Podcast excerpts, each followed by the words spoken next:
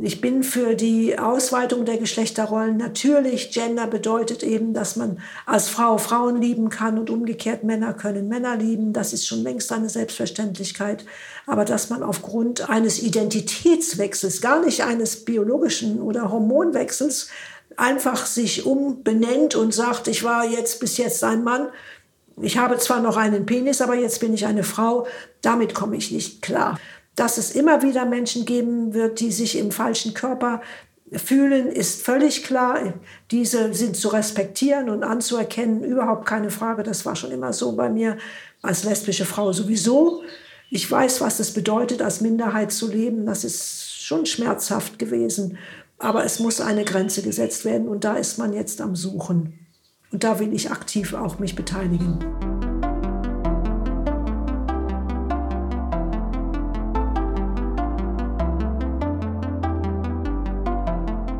Willkommen zum Podcast Warum gehen, wenn man tanzen kann des Kunstvereins Schichtwechsel. Mein Name ist Laura Hilde und ich freue mich, dass Eva Rieger heute unser Gast ist. Eva Rieger spielte eine zentrale Rolle in der Gründung einer feministischen Musikwissenschaft. Sie war die erste Wissenschaftlerin, die zur Benachteiligung der Frau in der deutschen Musikkultur schrieb.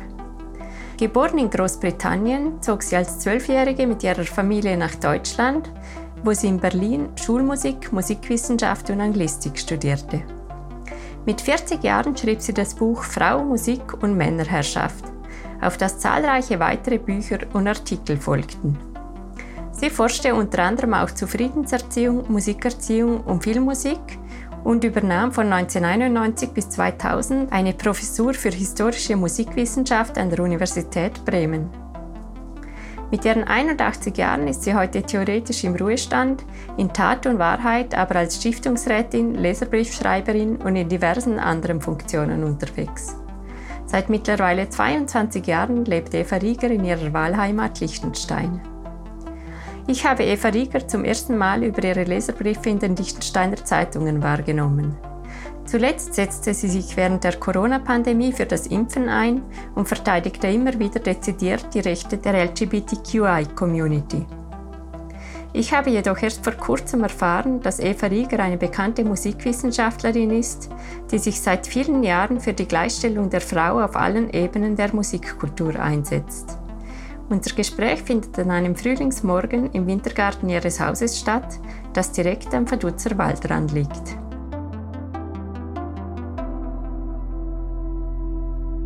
Hallo, Frau Rieger. Hallo, ich grüße Sie. In der Frankfurter Allgemeinen Zeitung wurden Sie letztes Jahr als eine der Gründerfiguren einer feministischen Musikwissenschaft bezeichnet. Trotzdem schienen Sie sehr erstaunt, als ich Sie für ein Interview angefragt habe. Warum? Ja, weil Musik eigentlich ein Nebenfach ist, was nicht so sehr mit Feminismus oder neuen Veränderungen im Zusammenhang steht. Und es sind ja meistens Soziologen oder Soziologinnen, Philosophinnen und so weiter, die vielleicht interessanter sind. Und insofern habe ich mich gewundert. Sie würden sich aber schon als interessant bezeichnen. naja, ich bin in England aufgewachsen und da hat man Bescheidenheit gelernt. Da gibt man sowas nicht zu. Aber es ist schon etwas Besonderes, sich als feministische Musikwissenschaftlerin zu bezeichnen. Meine Kolleginnen, die im Bereich Gender machen, lehnen manchmal sogar diesen Begriff feministisch ab, weil er zu sehr eine Vorgenommenheit bei den äh, Zuhörern und Zuhörerinnen auslöst. Man denkt dann, feministisch bedeutet, um jeden Preis sich für Frauen einzusetzen und so ist es nicht. Es bedeutet einfach, dass man versucht, den Frauen die Möglichkeiten zu geben, die Männer schon längst haben. Und dafür setzen Sie sich ein? Ja, immer noch. Das ist, äh, wir sehen auch an den Statistiken, dass die Männer an leitenden Stellen auch an den Musikhochschulen vorhanden sind. Wir sehen, dass es äh, große Probleme gibt mit sexueller Gewalt an Musikhochschulen. Wir werden demnächst eine Tagung dazu abhalten. Und das sind nur zwei Beispiele, die uns beschäftigen. Es gibt also noch viel zu tun. Ja, es gibt noch viel zu tun. Und obwohl ich schon 81 bin, denke ich, müsste es noch zehn Jahre weitergehen. Sie möchten sich daran beteiligen, an dieser Debatte, ja, dieser solange, Veränderung? Solange mein, mein Gedächtnis noch einigermaßen gut ist, würde ich gerne teilnehmen. Aber ich sage natürlich auch ähm, Vorträge und so etwas ab. Ich finde, die jüngere Generation muss sich jetzt profilieren. Die wollen auch vorankommen, sie wollen bessere Stellen bekommen. Und denen möchte ich das nicht wegnehmen. Und die sind jetzt auch dran. Die sollen jetzt auch die Fahne weitertragen. Sie sind in Großbritannien aufgewachsen. An was können Sie sich noch erinnern? Ja, an vieles. Ich bin bis zum 13. Lebensjahr dort habe ich gelebt. Mein Vater war deutscher Pfarrer und ich bin in der Gefangenschaft geboren auf der Insel Mann, weil alle Deutschen 1940 äh, dorthin gebracht wurden. Aber daran erinnere ich mich nicht, sondern an die Schule, an den Freundeskreis. Und England ist geprägt durch Fairness, aber auch durch eine Diskussionskultur. Also man schreit sich nicht so an, wie es hier manchmal vorkommt. In Deutschland kenne ich das und versucht seinen Standpunkt darzulegen, ohne den anderen Menschen zu verletzen. Da habe ich einiges an Gesprächskultur gelernt und bin auch dankbar dafür. Sie sind dann als Zwölfjährige nach Deutschland gekommen. War das eine prägende Erfahrung, dieser Umzug? Ja, ich kam nach Berlin, alles war voller Ruinen, es sah schrecklich aus. Und wir waren das nicht gewohnt. Die Schulen waren enorm streng. Es gab auch nur schlechte Lehrkräfte, weil die Männer fehlten. Ganz anders als in England, wo es Schulregeln gegeben hatte, an die man sich halten musste. In Deutschland war alles chaotisch und es hat mir große Probleme gemacht. Mein Deutsch war auch furchtbar. Ich schrieb einfach so, wie ich die Worte kannte, beispielsweise kriegte für bekam, habe ich kriechte mit C-H-T-E geschrieben. Meine erste Arbeit war ganz furchtbar. Aber mit Englisch kam ich natürlich und Musik ähm, bis zum Abitur Gottlob durch. Ich war nämlich keine besonders gute Schülerin. Und Sie sind auch nicht gerne zur Schule gegangen? Nein, gar nicht. das ist dann erstaunlich, dass Sie trotzdem studiert haben.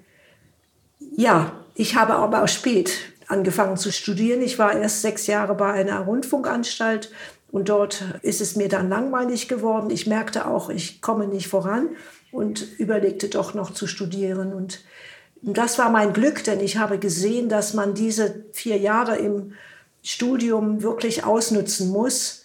Und viele der Jüngeren haben das gar nicht, die gerade von der Schule kamen, haben das nicht gesehen. Und das hatte zur Folge, dass ich dann eine Assistentenstelle angeboten bekam mit einer Verpflichtung zur Promotion, also zur Doktorarbeit. Das hat mich fürchterlich erschrocken. Oh Gott, das schaffe ich nie. Und dann kam die Überlegung, warum probierst du es denn nicht? Ich hatte keine Ermutigung von zu Hause und habe es einfach gemacht. Und dann habe ich wirklich die Zähne zusammengeklemmt und das in drei Jahren auch geschafft. Und habe als Musikpädagogin eigentlich dann eine Stelle an der Universität bekommen als akademische Rätin. Das ist so ein Zwischending, eine Vorstufe zur Professur. Und dann habe ich aber die feministische Musikwissenschaft entdeckt und mich da etabliert und dann bekam ich die Professur in Bremen. Wie haben Sie die feministische Musikwissenschaft entdeckt? Das ist einfach zu erzählen. Die Feministinnen haben in Berlin eine Tagung veranstaltet und haben angefangen, Vorträge zu halten über Frauen in allen möglichen Gebieten. Frauen in der italienischen Renaissance, Frauen im ähm, russischen Ersten Weltkrieg, alle möglichen Themen. Und ich dachte plötzlich, was ist denn mit Frauen in der Musik? Und fing an, zu forschen, habe mit Fanny Hensel und Clara Schumann angefangen, der Ehefrau von Robert Schumann, der Schwester von Mendelssohn, Felix Mendelssohn, und wurde sofort fündig. Und da wurde mir klar, ich muss darüber schreiben, das weiß ja kein Mensch mehr, und ich muss klar machen, dass es nicht an den Frauen liegt, dass man immer sagt, Frauen können nicht komponieren. Wie sind Sie diese Recherche konkret angegangen? Haben Sie da Dokumente gefunden? Haben Sie Interviews geführt? Nein, ich habe gewusst, dass es in der Bibliothek eine dreibändige Ausgabe zu Schumanns gibt und äh, zu Clara Schumann und bin da in die Bibliothek gegangen und habe mir das geben lassen und die drei Bände durchgelesen und da wurde ich schon fündig. Und bei Fanny Hensel bin ich in das Hensel-Archiv gegangen, das es gibt in Berlin, Mendelssohn-Archiv ist der Bruder mit dabei und habe dann plötzlich auch Zitate gefunden, wie beispielsweise dieses von der Fanny. Wie es einem zumut ist, der ein Lied machen will, weiß ich gar nicht mehr. Was ist übrigens daran gelegen? Kräht ja doch kein Hahn danach und tanzt niemand nach meiner Pfeife. Und da wurde mir klar, da die Werke von Frauen überhaupt nicht vorangebracht oder gelobt oder aufgeführt wurden, haben sie die Lust verloren am Komponieren. Und da sagt man dann hinterher, Frauen können es doch nicht. Da war mir klar, da stimmt doch was nicht, das ist ja unverschämt, da muss ich gegen angehen. Und ich war mir ja auch einig mit Frauen in dem Bereich der bildenden Kunst, die hatten ganz ähnliche Probleme und insofern haben wir dann angefangen zu forschen. Es ging darum, dass wir sahen, sie haben viele Lieder gemacht und Klavierstücke und keine großen Messen oder Symphonien. Ist das Unfähigkeit? Nein, das ist es nicht, sondern sie haben einfach das genommen, was sie zu Hause am leichtesten schafften. Und für eine Messe muss man einen Auftrag kriegen und keine Frau bekam einen Auftrag. Und eine Symphonie schreibt man nicht, wenn man keine Chance zur Aufführung hat. Es haben wie Louise Farranc in Frankreich hat Symphonien geschrieben. Es gab einige. Ethel Smythe hat eine Messe geschrieben. Aber das waren ganz große Ausnahmen. Und das darf man den Frauen nicht zum Vorwurf machen. Sie haben verschiedene Biografien geschrieben zu diesen Frauen. Gibt es eine Biografie, die Sie besonders berührt? Vielleicht die Schwester von Mozart, denn sie war hochbegabt und der Vater hat sie auch am Klavier, am Clavecin ausgebildet.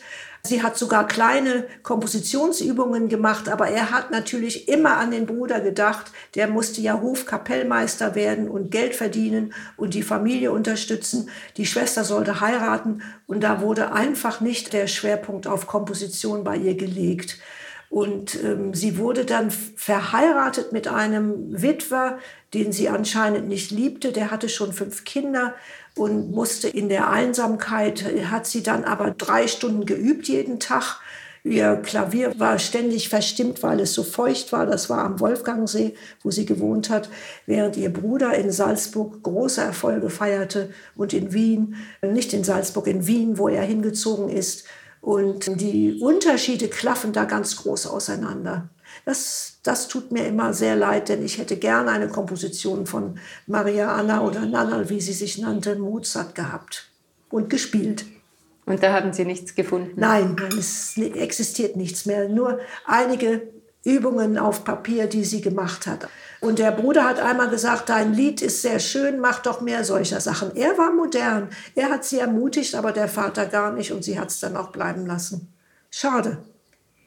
Und haben Sie noch mehr zu ihr herausgefunden, wie es ihr dabei ergangen ist? Nein, nein, sie, ihre Tagebücher bringen nur Fakten. Das ist ein bisschen bedauerlich, aber eins habe ich gelesen, dass sie da spricht darüber, dass ledige Frauen ausgepeitscht wurden. Und da habe ich ein bisschen geguckt, woran lag das? Ja, wenn, wenn sie Prostituierte waren oder wenn sie schwanger waren, aus welchen Gründen auch immer, wurden sie zu Gruppen zusammengeführt und öffentlich ausgepeitscht. Ganz furchtbar.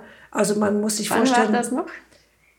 Etwa 1770, ja. Ende des 18. Jahrhunderts hat es das noch gegeben.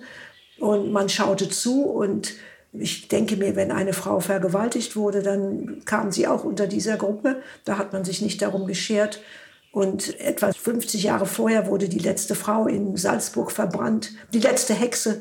Also das war auch nicht so lange her schreckliche Dinge für Frauen, aber sie ist ins Theater gegangen, sie hat sich verkleidet und hat viel gelesen. Aber in diesen Büchern, ich habe sie zum Teil nachgelesen, wird auch immer wieder die, die Rolle der Frau beschrieben, die sich zurückzunehmen hat, die dem Mann zu dienen hat. Und so hat sie dann auch ihr Leben geführt. Wie schreibt man eine Biografie über eine solche Frau, über die es nicht so viele Quellen gibt? Da muss man einfach, das nennt sich Forschen, in die verschiedenen Archive gehen und gucken, ähm, was schreiben andere über sie, was gibt es über sie selber. Wie gesagt, diese Tagebücher. Wenn da beispielsweise steht, da wurden Frauen ausgepeitscht, habe ich sofort geschaut, wie waren die Strafen für Frauen in dem Jahrhundert und konnte da mehr berichten. Also das Ganze drumherum muss man zusammenklauben und sammeln und so kommt man dann von einem zum anderen. Es macht schon viel Spaß. Das merkt man Ihnen an. Ja.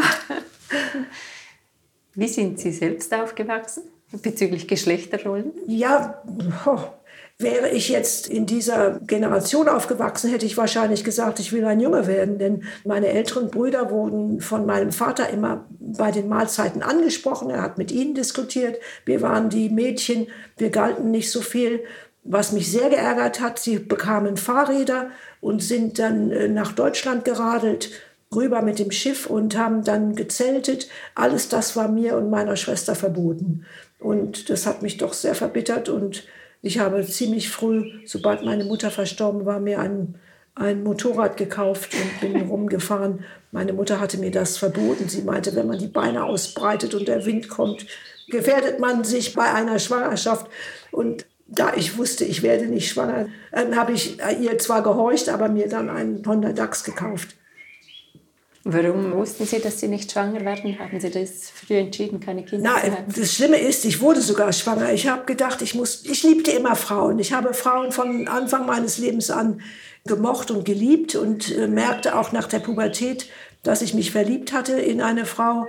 Und in meinem Tagebuch von damals, da war ich 16, steht in großer Schrift, I am not homosexual. Also ich wollte das nicht akzeptieren. Und habe dann mit Männern Beziehungen begonnen, in der Hoffnung, es würde sich was ändern.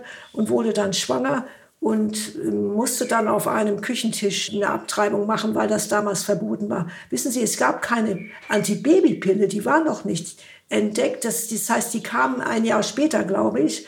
Und ich bekam sowas in der Apotheke zum Sprühen und das hat nicht geholfen. Also es lag nicht an mir, aber ich war nun mal schwanger und dann wusste ich, ich kann kein Kind ernähren, ich, ich will kein Kind.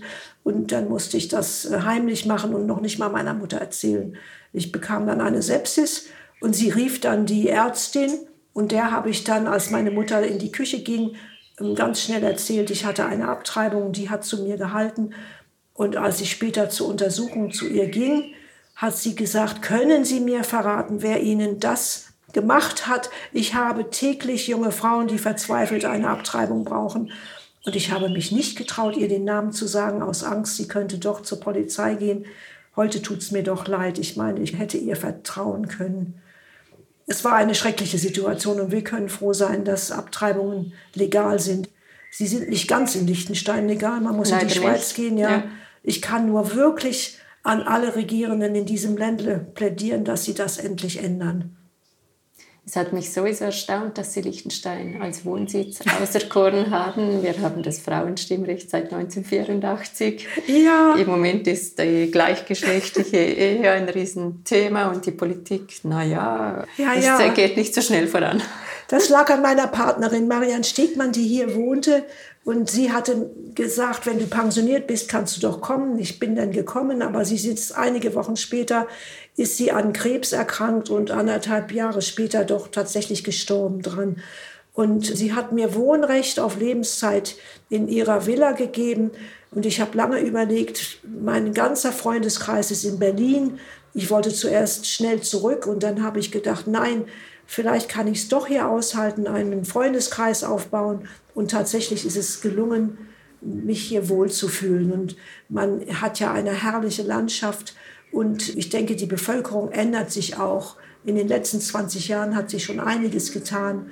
Ich meine, die Homosexualität ist bei vernünftigen Menschen längst anerkannt und das wird auch so weitergehen. Ich bin eigentlich voller Hoffnung. Wie sind Ihre Eltern damit umgegangen, dass Sie lesbisch sind? Ja, Oder? Meine Eltern? Ja. Oh, meine Mutter hat das nie erfahren. Sie ist äh, 1965 gestorben, da habe ich es ihr noch nicht gesagt. Mein Vater hatte gemeint, äh, er war Pfarrer, das ist eine Krankheit und hat mir eine Bibelstelle vom Apostel Paulus vorgelesen. Ich habe gesagt, ich fühle mich nicht krank, woraufhin er sagte, es gibt auch Krankheiten, die man nicht fühlt. Und dann habe ich es aufgegeben. Das hatte keinen Sinn.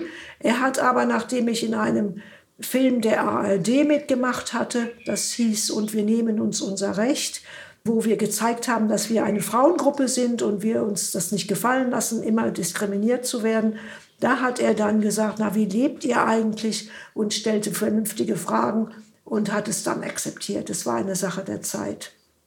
Dann gab es doch noch eine Art Versöhnung. Ja, eigentlich waren wir immer versöhnt. Er hat immer nur gesagt, er käme damit nicht klar, aber es ist dann gut gegangen und meine Geschwister haben es sowieso anerkannt. Sie haben eine akademische Karriere gemacht, aber sind dann irgendwann doch in die Praxis auch gegangen und haben sich da sehr engagiert. Warum hatten Sie dieses Bedürfnis? Weil Sie hätten ja auch einfach Professorin bleiben können und sich in der akademischen Welt nur bewegen können. Also ich bin in der akademischen Welt geblieben. Ich habe weiterhin veröffentlicht. Ich gehe zu Tagungen. Ich streite mich auch mit Kollegen, schreibe ihnen und werde jetzt auch einen Vortrag in Berlin halten über Nanal Mozart.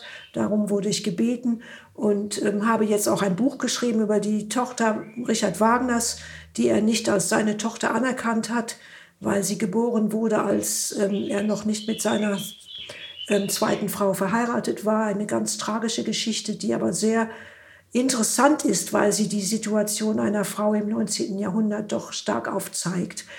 Und nebenbei habe ich immer in Frauengruppen gearbeitet. Das ging parallel und mich an Demonstrationen beteiligt und ich weiß jetzt nicht, was Sie meinen mit praktischer Arbeit. Das müssten Sie mir sagen. Einfach, dass Sie sich dafür eingesetzt haben, dass eben Frauen mehr gefördert werden und so weiter. Ja, aber das, das kommt automatisch auch mit der Professur. Man geht zu den Regierungsstellen auch, wenn man bestimmte Probleme hat. Man gibt sie weiter. Wir haben dann auch, weil Marianne Stegmann, meine verstorbene Partnerin, Geld hinterlassen hat für eine Stiftung, haben wir eine Stiftung gegründet, die ein Institut an der Musikhochschule Hannover und ein Kunstinstitut an der Universität Bremen aufgebaut hat. Und da gehe ich regelmäßig hin. Dieses Institut in Hannover ist für Musik und Gender. Und wir haben da viele Gelder verteilt schon für Doktorarbeiten, für Druckkostenzuschüsse, für Tagungen und so weiter.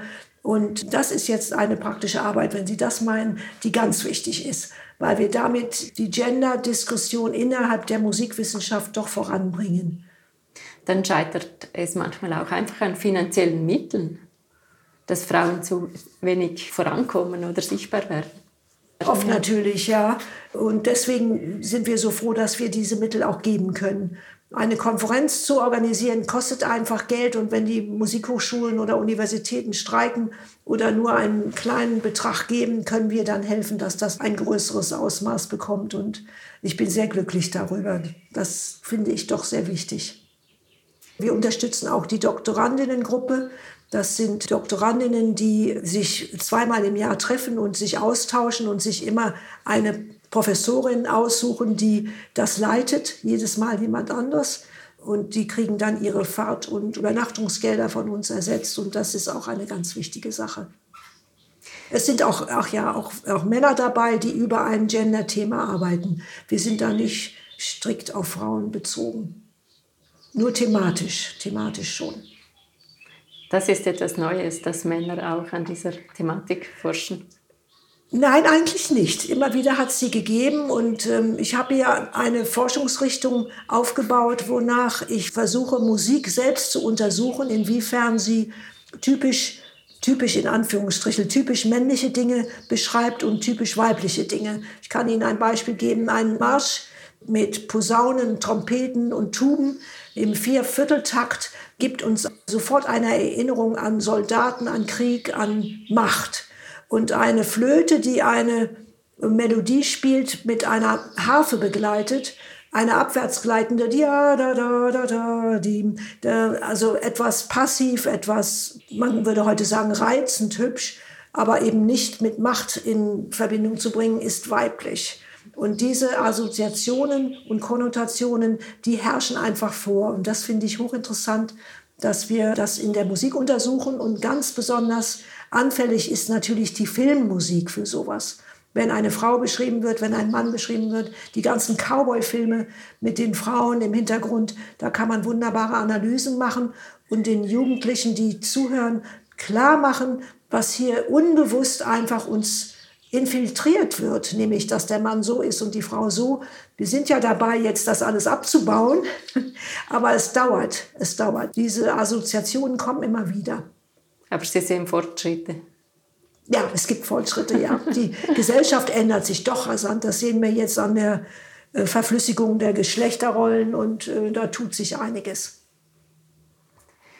Sie haben mit 40 Jahren dieses Buch Frau, Musik und Männerherrschaft geschrieben und das wurde durchaus auch sehr kritisch aufgenommen. Können Sie kurz beschreiben, worum es geht und warum da gewisse Personen, vor allem Männer, nehme ich mal an, ein Problem damit hatten? Ja, es war so, dass ich ja im Brass war und aufgeregt, als ich ähm, in den Archiven war und sah, dass die Frauen selber versucht haben zu komponieren und von anderen Kräften einfach die Chance nicht bekamen. Und da habe ich gedacht, ich muss das aufschreiben und bin sehr kämpferisch vorgegangen. Ich habe einige Kapitel daraus gemacht. Einmal die Frau im musikpädagogischen Bereich durch die Jahrhunderte und bis zur Nachkriegssituation. Sie, die Musiklehrerinnen waren ja sehr unterdrückt bis ins 20. Jahrhundert hinein.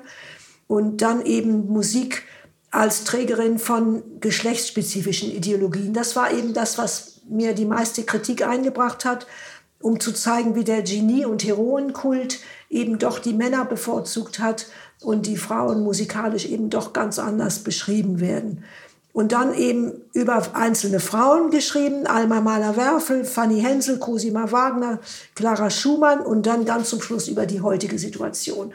Und das war vielen Leuten, ging das viel zu weit und da kriegte ich einiges auf dem Deckel. Aber wissen Sie, ich erlebe immer noch Frauen, die mir sagen, das Buch hat mein Leben verändert, das Buch hat mein Denken verändert und das macht mich dann wieder sehr glücklich.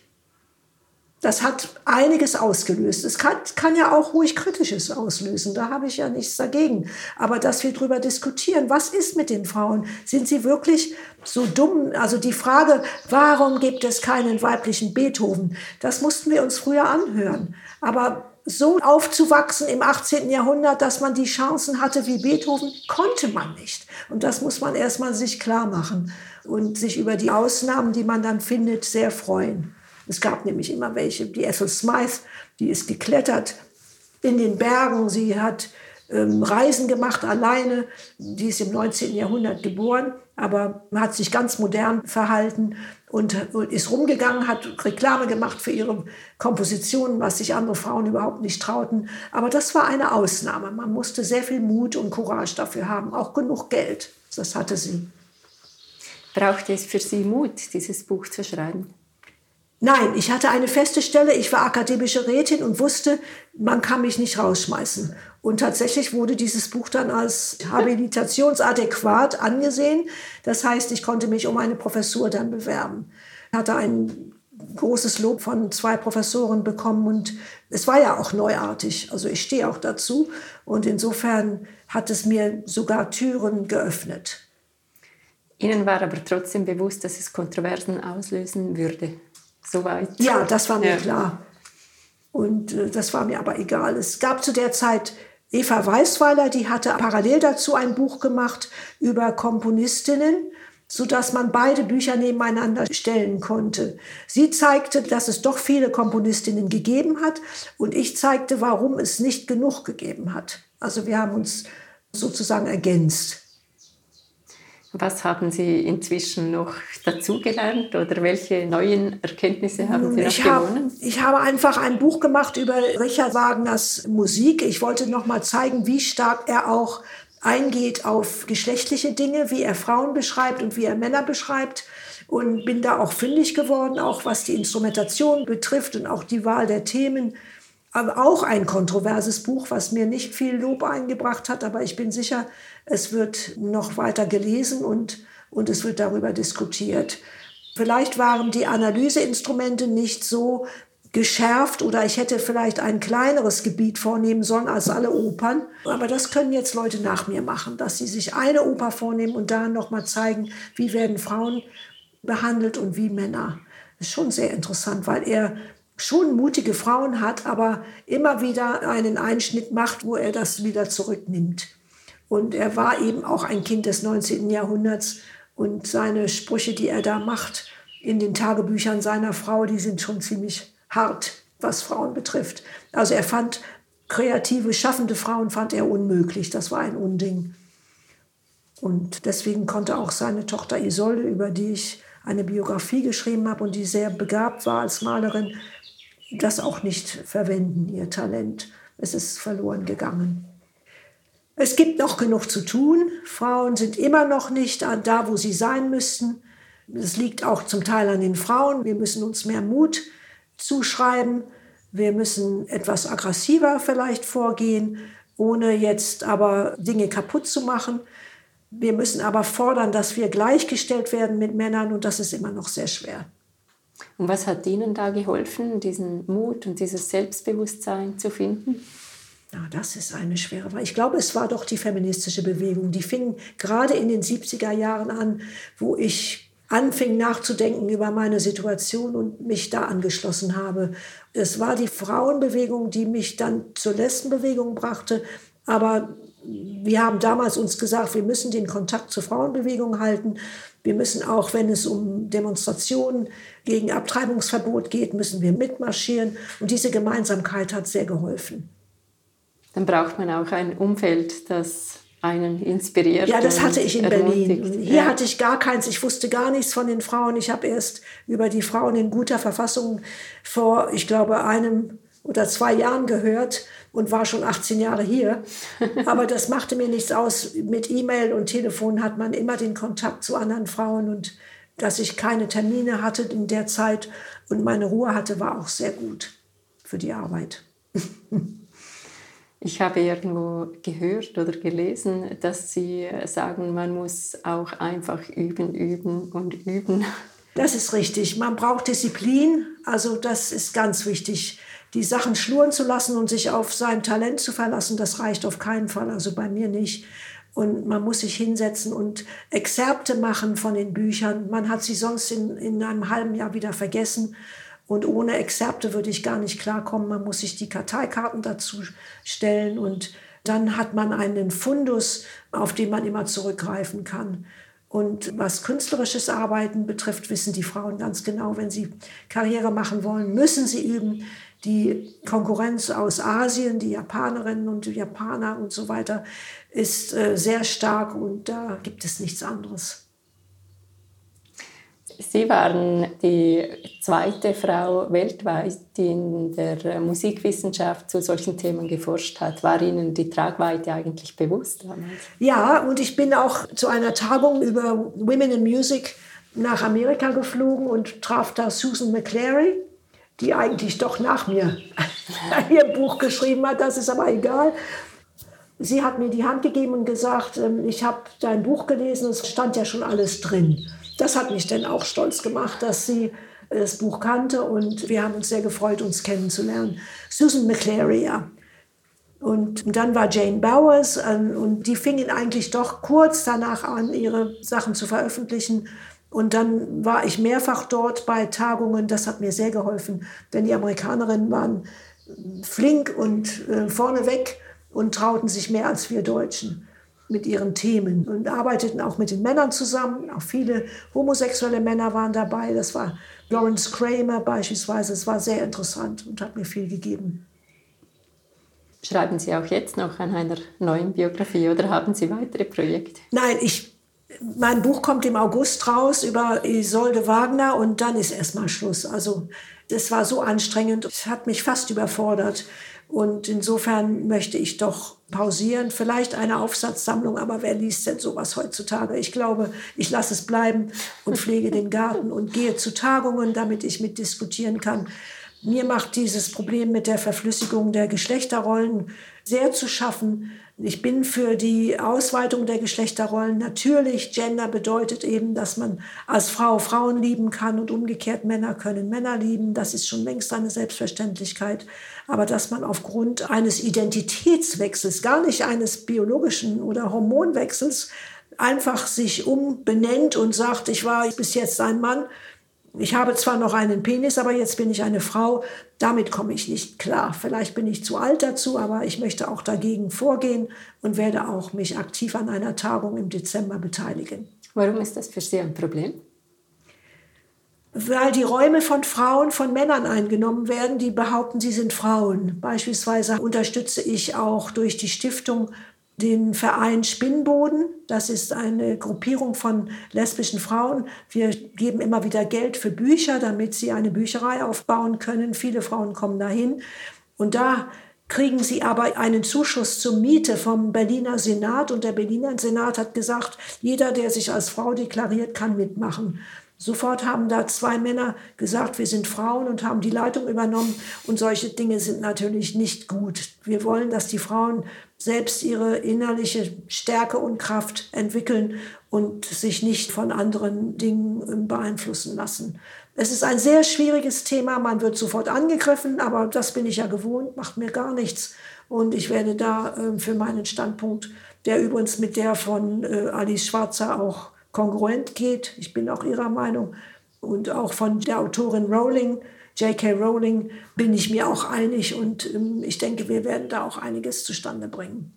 Könnte das nicht auch umgekehrt funktionieren, dass äh, wenn Frauen sagen, sie sind Männer oder sich als solche ja, fühlen, dass sie entsprechende andere Positionen Es werden ja Kinder werden ja schon angesprochen, sie werden ermutigt, das ist das Schlimme.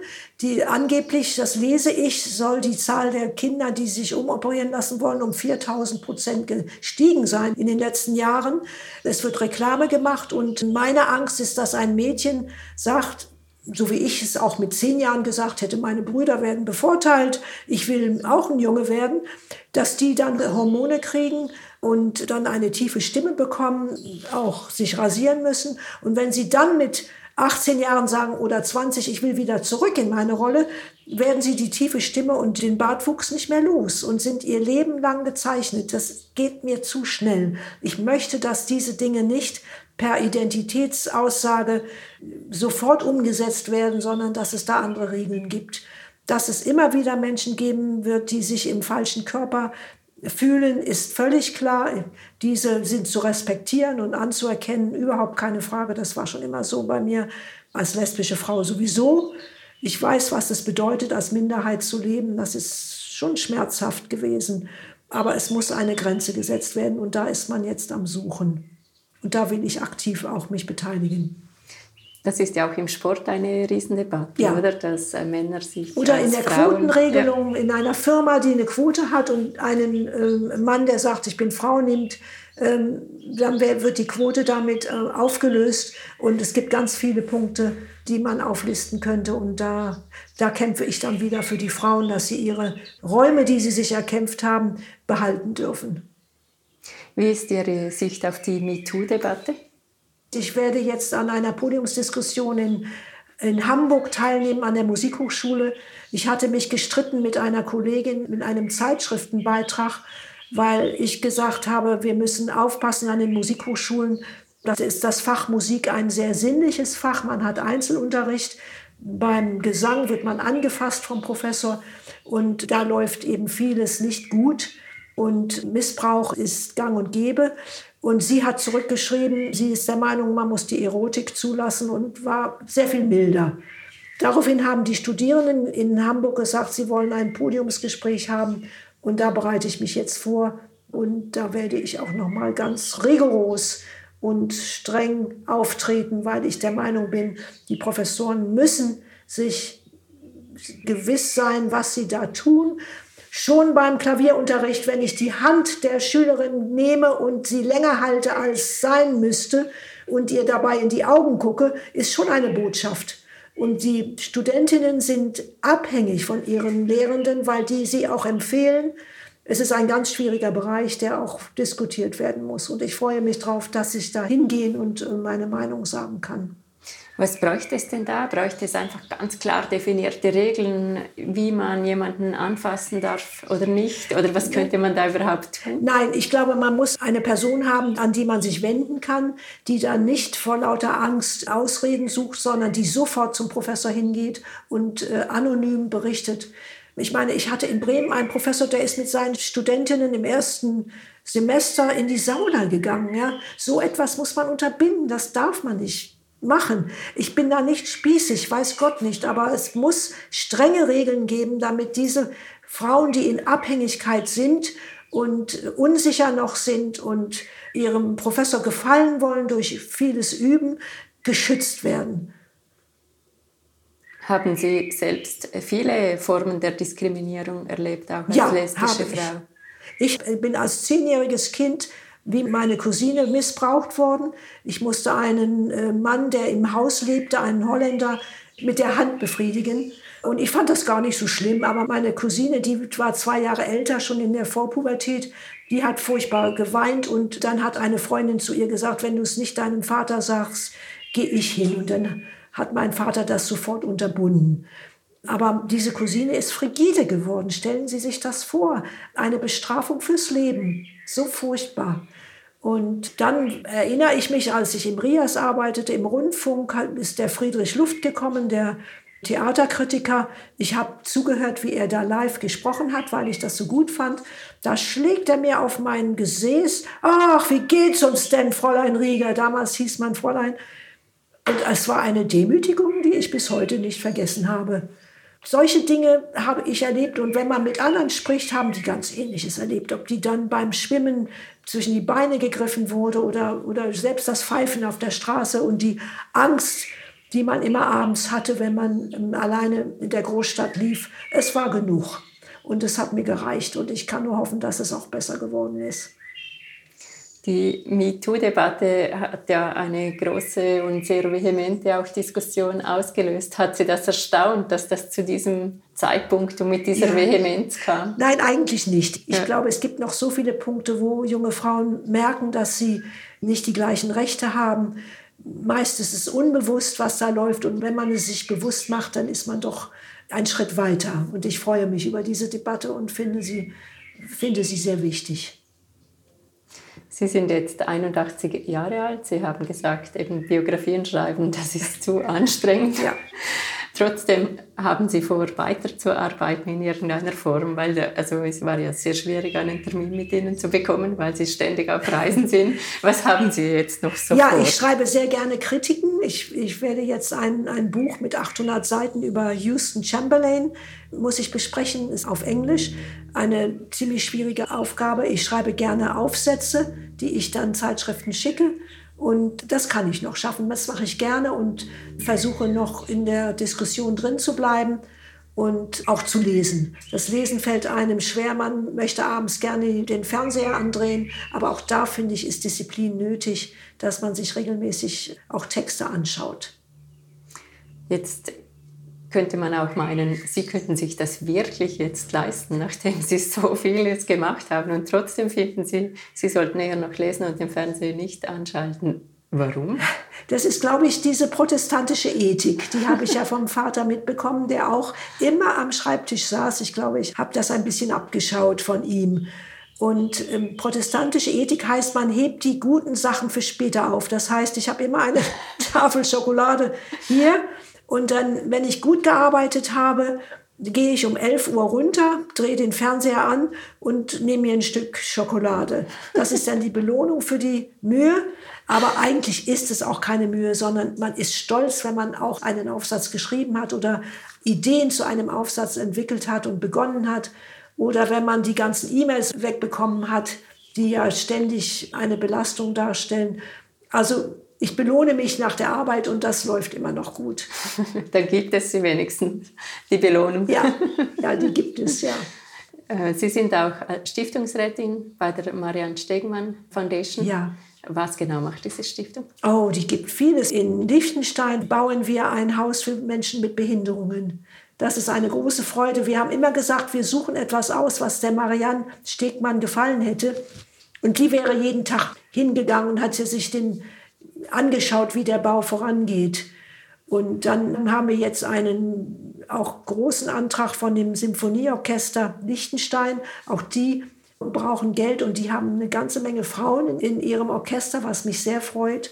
Und da werde ich auch für kämpfen, dass wir sie unterstützen können. Sie wollen für vier Jahre feste Stellen schaffen, mhm. halbe oder Viertelstellen. Und das gibt den Instrumentalistinnen und Instrumentalisten doch eine große Sicherheit. Und ähm, solche Dinge machen wir. Und das macht auch großen Spaß. Wir haben auch schon Kirchenrenovationen unterstützt und Oh, sogar ganz wichtig, eine Genderprofessur in einer Universität Zürich für zehn Jahre unterstützen wir. Also da geht ein großer Batzen unseres Geldes weg. Aber es ist ja auch eine Stiftung, die nicht Zinsen bringen soll. Wir geben einfach das Geld aus. Und ich denke, bis ich 90 bin, ist alles weggegeben. Dann ist das so der Zeitplan, bis 90 ja, weiter ja, ich denke tätig schon, zu sein. Ja. Noch eine letzte Frage. Was würden Sie jungen Menschen mit auf den Weg geben? Das ist schwer. Man möchte nicht belehrend sein. Ich würde sagen, das Leben ist so kurz, macht so viel ihr könnt daraus und versucht so weit wie möglich den sozialen Medien zu entwischen. Streicht sie von eurem Stundenplan. Sie nehmen unnötige Zeit weg macht was Wichtiges. Jetzt vielleicht werden die Leute sagen, die spinnt, aber egal. Vielen Dank. Ich werde versuchen, das umzusetzen. Wahrscheinlich erfolglos. Es hat mich sehr gefreut, Sie kennenzulernen. Ihr ich weiß nicht, was Sie daraus machen aus diesem Durcheinander. Ihr oh. Lebenslauf ist unglaublich eindrücklich und was, eben, was Sie nicht. alles gemacht haben ich geschaffen weiß es haben. Nicht. Ich weiß es nicht, ob das wirklich so ist.